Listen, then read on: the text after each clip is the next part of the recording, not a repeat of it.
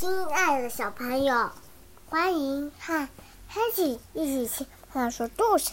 今天要听的故事是：谁来吃午餐？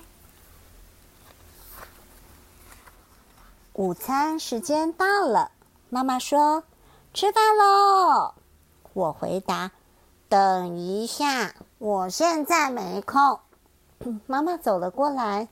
叫我非得坐到餐桌前不可，我只好坐到餐桌前，坐了好久好久。你想要吃这些食物吗？谁说？鳄鱼说。谁也问？熊。熊熊也问。我可以尝一点吗？大野狼也凑过来说。我最喜欢苹果啦！我说，可是我以为你们喜欢吃小孩。鳄鱼说：“哦，才不呢！小孩的味道好恶心。”大野狼说：“难吃死了！”熊熊也附和：“简直令人想吐。”我们还比较喜欢吃你的午餐呢，味道真棒。熊熊说：“鳄鱼也说。”太美味啦！大野狼舔舔嘴巴，好吃好吃。